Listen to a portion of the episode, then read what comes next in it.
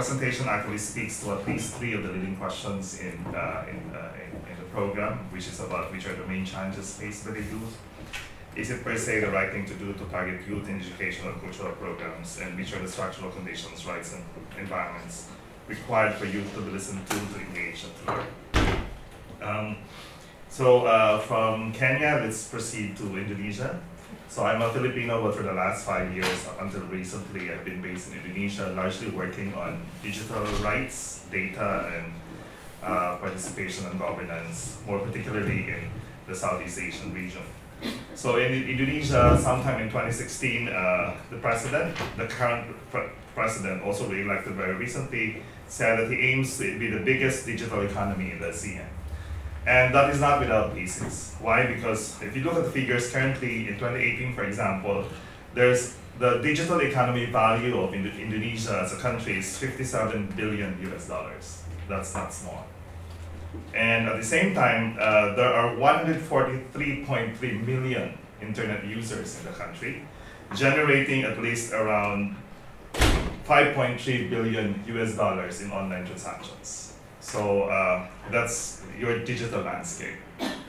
But at the same time, you have this uh, research that they're saying that there's a very big digital divide in the country.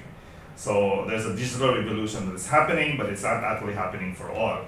Uh, Indonesia is one of the lowest internet penetration in the region, at around 51% uh, as, uh, as, of most recent figures.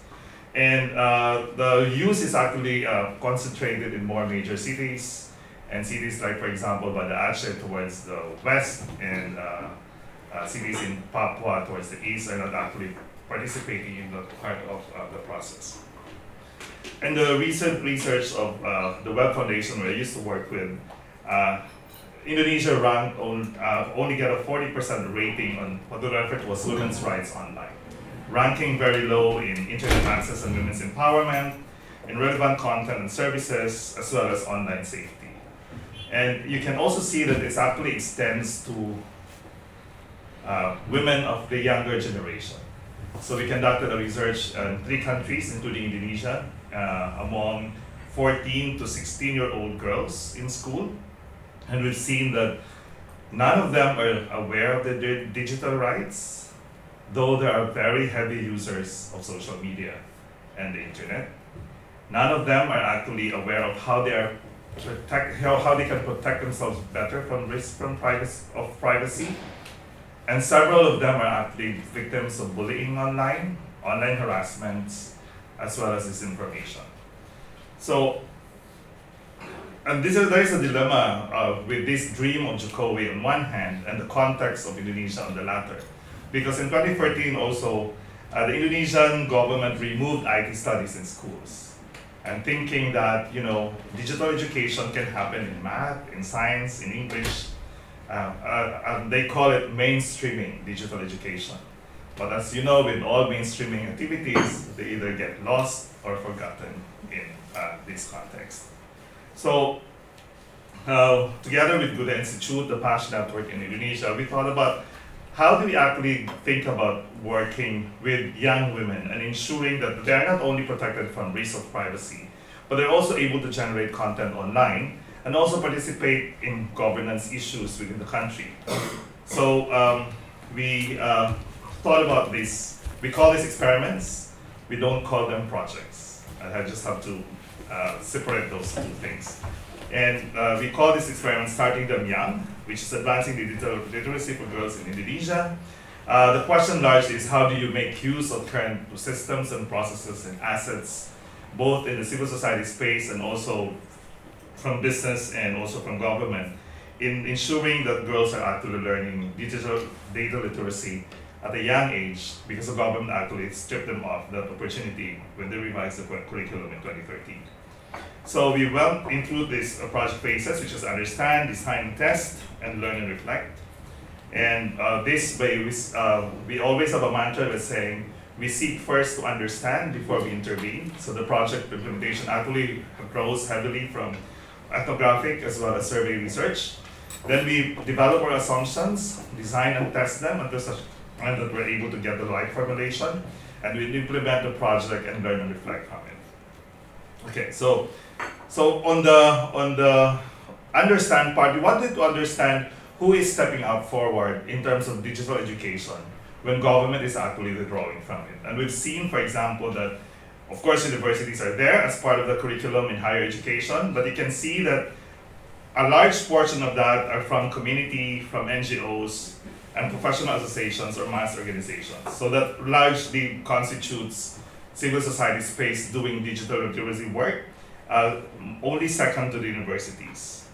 Then we've seen, for example, that uh, there's a lot of literacy programs that have been done over the years, and these are done by significantly by civil society organizations in the country. Uh, from coding, through ICT leadership programs, through uh, innovation jams, and so on, which is practically filling the gap of uh, conducting data and digital literacy education. Now, we've seen also that if you look at the themes that they're working on, there's very little interventions on young women. Uh, a lot are done on women's empowerment for those that are actually in the uh, uh, women's organizations, for example, and also economic empowerment for those that are engaging into business. But people that are girls, for example, that are below the age of 16, there hasn't been done so much on that front. And uh, if you can see, uh, there's, there's very less uh, uh, focus on young people in terms of interventions. And if you look at, I'm sorry that this is a, a slide in Bahasa, Indonesia, but if you look at this, for example, this just shows you that uh, there's very there's very low appreciation, there's very high usage of social media, but there's very low appreciation, for example, of how they can actually make use of, of uh, their skills to be able to uh, create uh, positive content, to participate more meaningfully in their community governance, and also to protect their rights online. So we act, what we actually did is uh, we de developed a training program for girls in cooperation with several uh, sectors in uh, several civil, civil society organizations in, in the country. So what we did was actually we initiated the mapping exercise. So who are the stakeholders uh, in digital literacy? Who are the ones that are actually doing these types of education things in uh, across the country? We also did a mapping of expertise. We did a mapping of initiatives uh, from each region to the other and uh, see who are the ones that we can actually work with in order to advance the digital agenda. There are our other, uh, our other, how do you call it? Our covert, yeah, our covert agenda as well was to actually bring back the discussion of digital agenda in the, in the curriculum.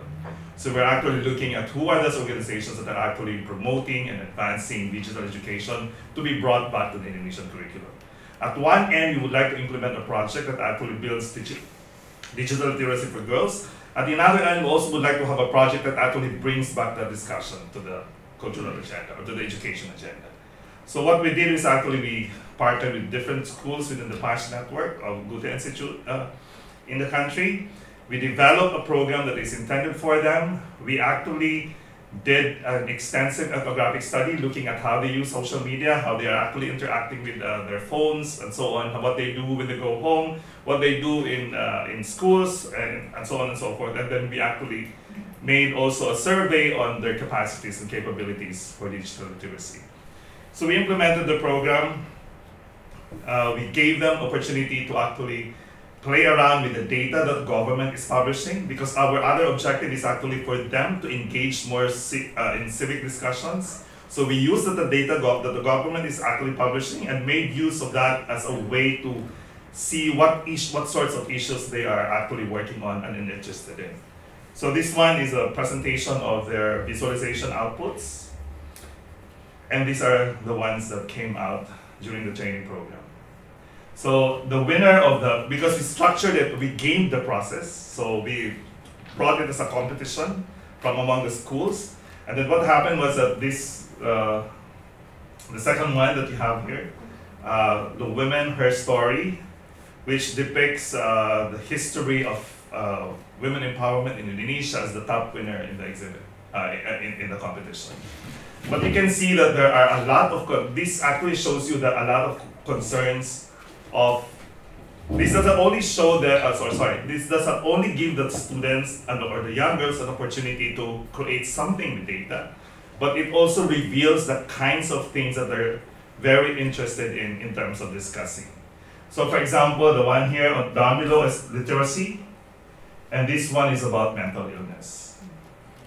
Uh, mental illness, so including suicide rates and so on. So you can see, for example, that the types of issues that the girls are actually interested in are so wide range, from literacy to use of libraries to women's empowerment and to mental illness and so on. So it doesn't only give you a good sense of uh, uh, what they are capable of doing in terms of using their digital skills, but also at the same time, what sorts of issues they're interested in. And the good thing that happened about this uh, process was that it actually led into a action planning exercise on what they would like to do with the issues that they are concerned with. And also we gamed the process.